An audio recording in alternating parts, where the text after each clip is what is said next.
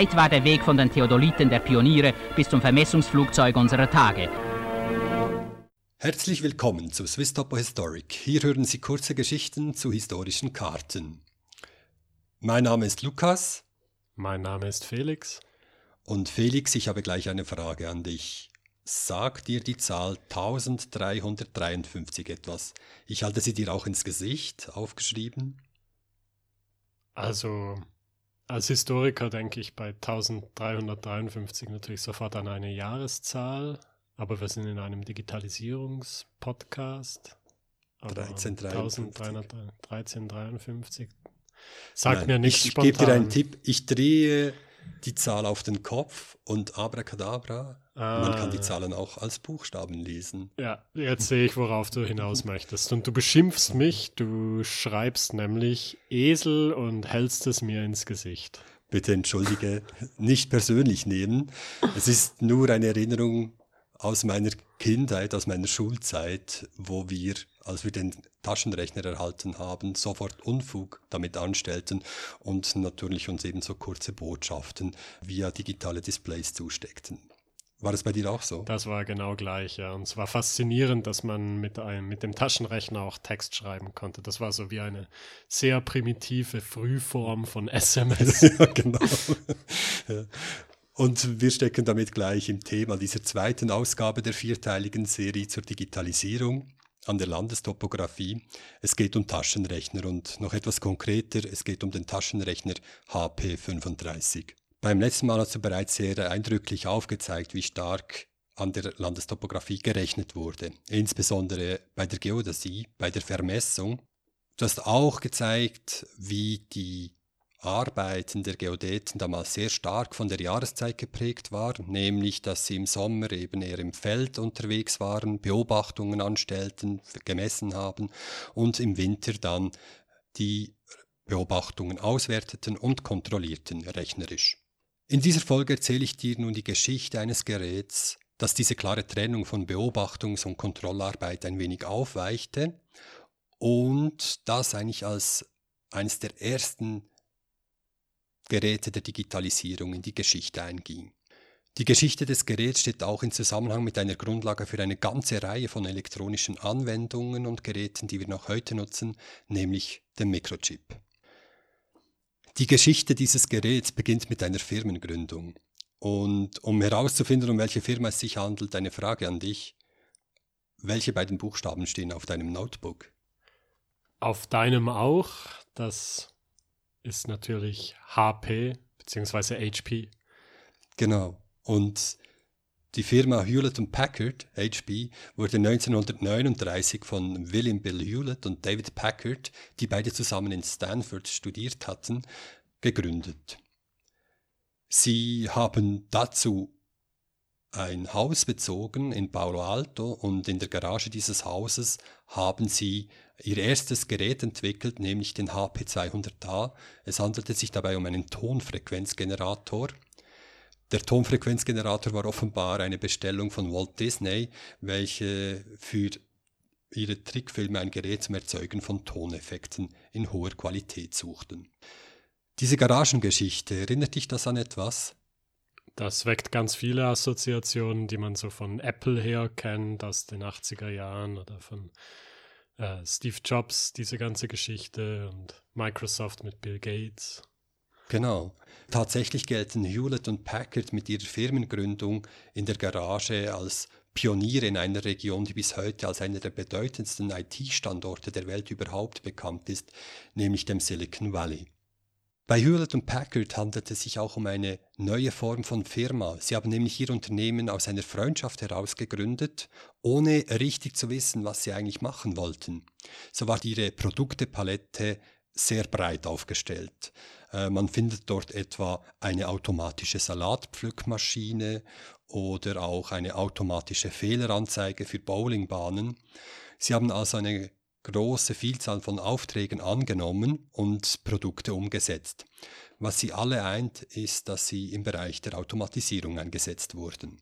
Also war eigentlich ein Automatisierungs-Startup von zwei frischen Uni-Abgängern. Ja. Ich verlasse aber jetzt trotzdem kurz Packard und Hewlett, äh, um auf die Geschichte des Taschenrechners zu kommen. Und da ist nämlich eine andere Firma erstmal führend. Es handelt sich nämlich um eine Firma, die wir auch heute noch kennen, um Texas Instruments. Und dort hat 1958 ein Elektrotechniker namens Jack Kilby eine große Erfindung gemacht. Auf einer kleinen Glasplatte die etwa die Größe von einer Büroklammer hatte, präsentierte er elektrische Schaltungen und zeigte auch, dass diese funktionierten. Mit dieser Erfindung löste er ein Problem, das in dieser Zeit immer häufiger auftrat, nämlich die Schwierigkeit, in einem elektronischen Gerät immer mehr Komponenten zusammen verdrahten zu können. Die Lösung, die Kilby präsentierte damals, die ist bis heute als integrierte Schaltung bekannt. Und es dauerte dann aber noch eine Weile, bis auch wirklich eine konkrete Anwendung entstand aus, aus dieser Erfindung, nämlich etwa acht Jahre. Denn erst 1966 dann baute Kilby einen Taschenrechner, wo er eben diese integrierte Schaltung integrieren konnte.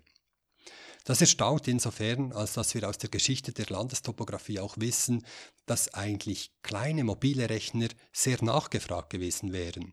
Ab Ende der 1960er Jahren waren bei der Landestopographie bereits sogenannte elektrische Tischrechner im Einsatz. Die waren wesentlich größer, nicht so handlich, nicht so mobil. Sie hatten etwa die Größe einer Schreibmaschine noch damals. Aber obwohl sie so ein unhandliches Volumen hatten, wurden sie sehr mobil eingesetzt. So wissen wir, dass äh, die Tischrechner mehrmals pro Tag vom Büro zu Büro wechselten, weil sie eben so gefragt waren.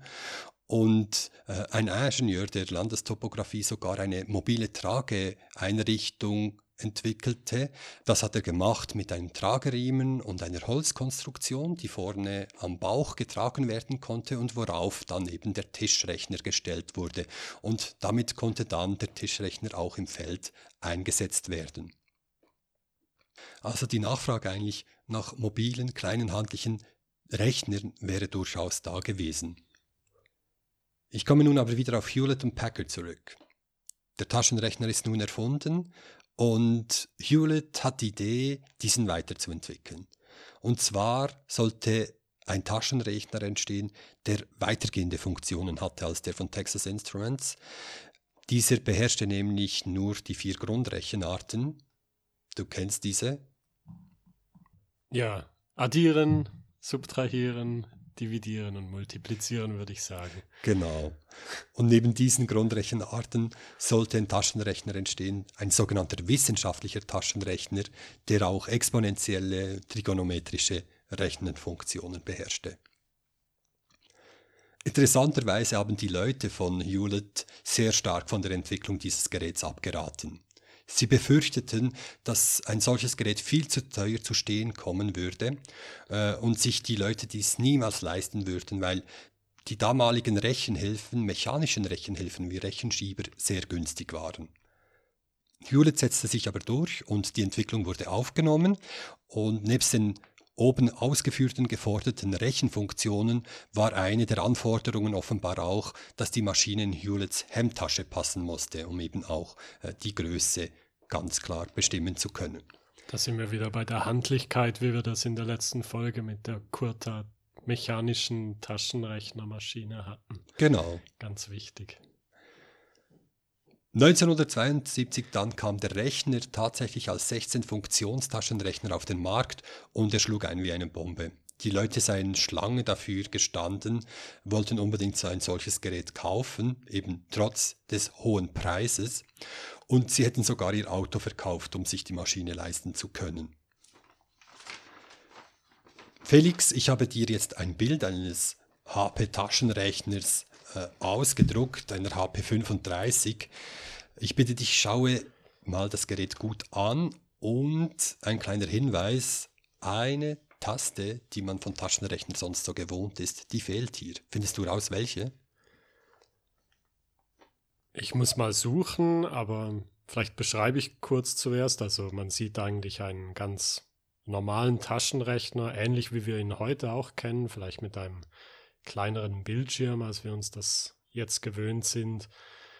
Und einen normalen Nummernblock von 0 bis 9, eine Punkttaste, die Grundrechenarten sind vertreten, ähm, eine Taste fürs Wurzelziehen etc. Das ist alles vorhanden. Und jetzt hast du aber gefragt, was fehlt.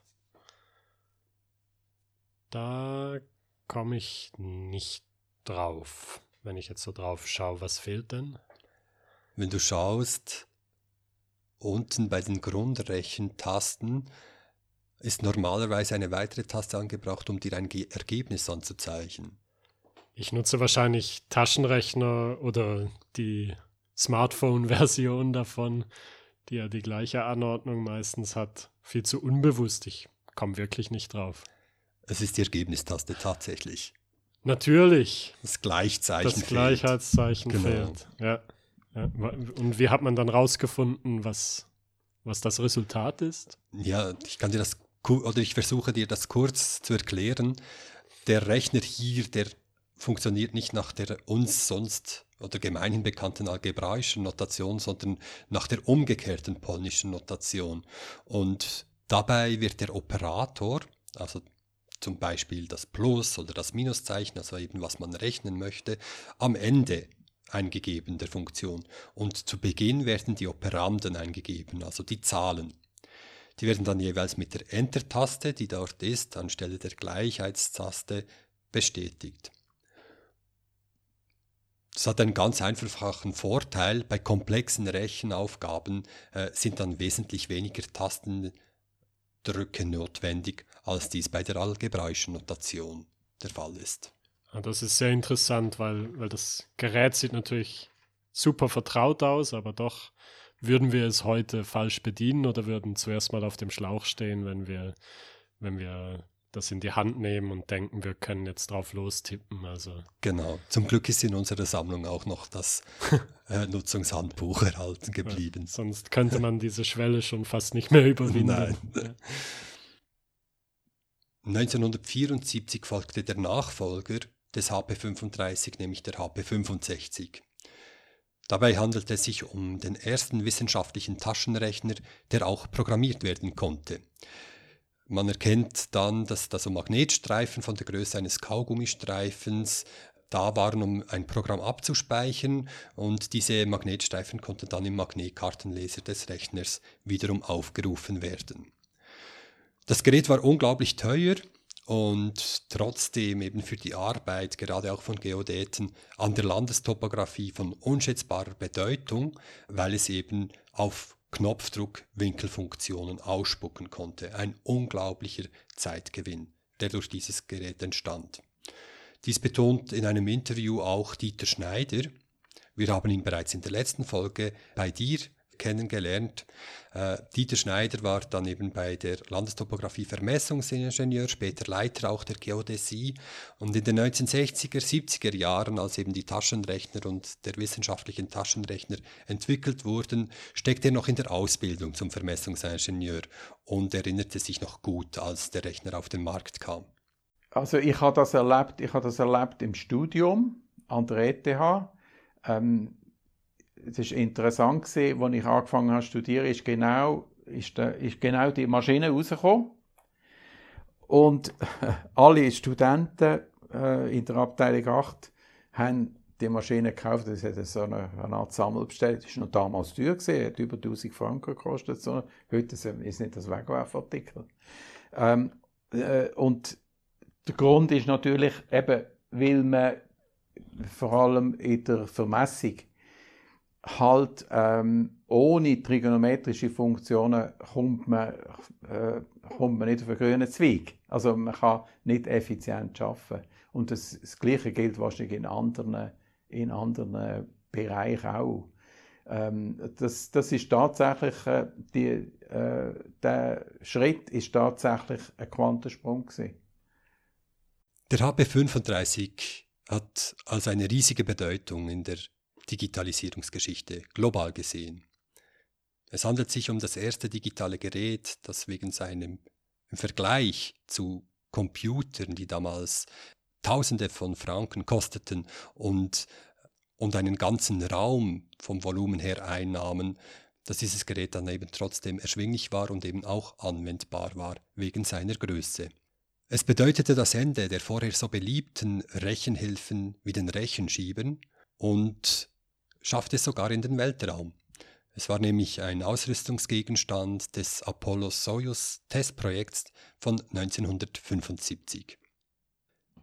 Wenn Sie nun mehr zur Geschichte der Digitalisierung der Landestopographie erfahren möchten oder auch gerne einmal ein Bild einer HP65 sehen würden, dann können Sie das online tun, nämlich auf swisstopohistoric.ch, wo eine Online-Ausstellung die Digitalisierungsgeschichte der Landestopographie aufgreift.